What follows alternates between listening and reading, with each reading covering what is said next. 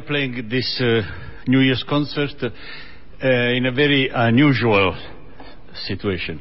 We know that we are playing for uh, many million of uh, people around the world, practically more than 90 different countries.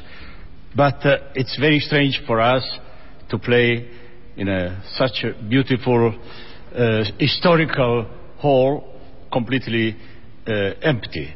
But the orchestra played wonderfully, not only because they wanted to convey to you the message of music, but because always the Wiener Philharmoniker are surrounded by the spirits of Brahms, Bruckner, Mahler, that in this hall, and many other composers and interpreters that in this hall made history.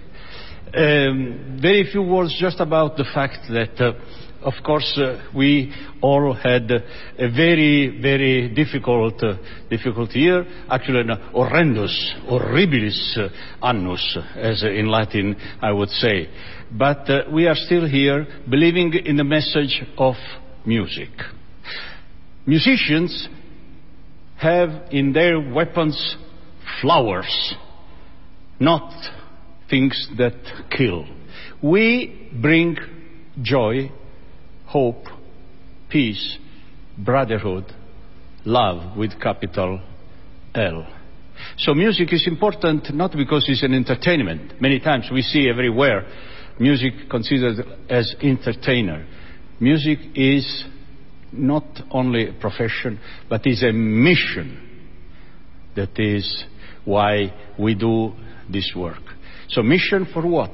To make the society better to think about the new generation that in one complete year has been deprived from deep thinking, thinking all the time about health.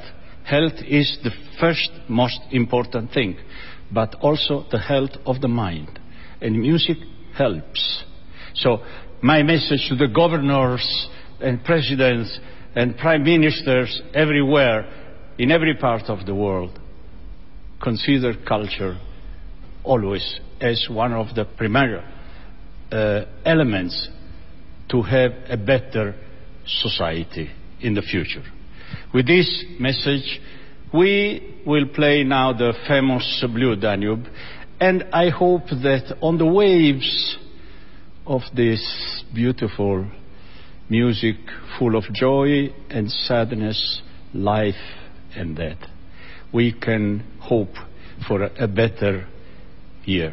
This is why I would like to ask all my colleagues here to say Happy New Year in their wonderful language. So I will say the Wiener Philharmoniker und ich wünschen Ihnen Frohes Neujahr! Grazie.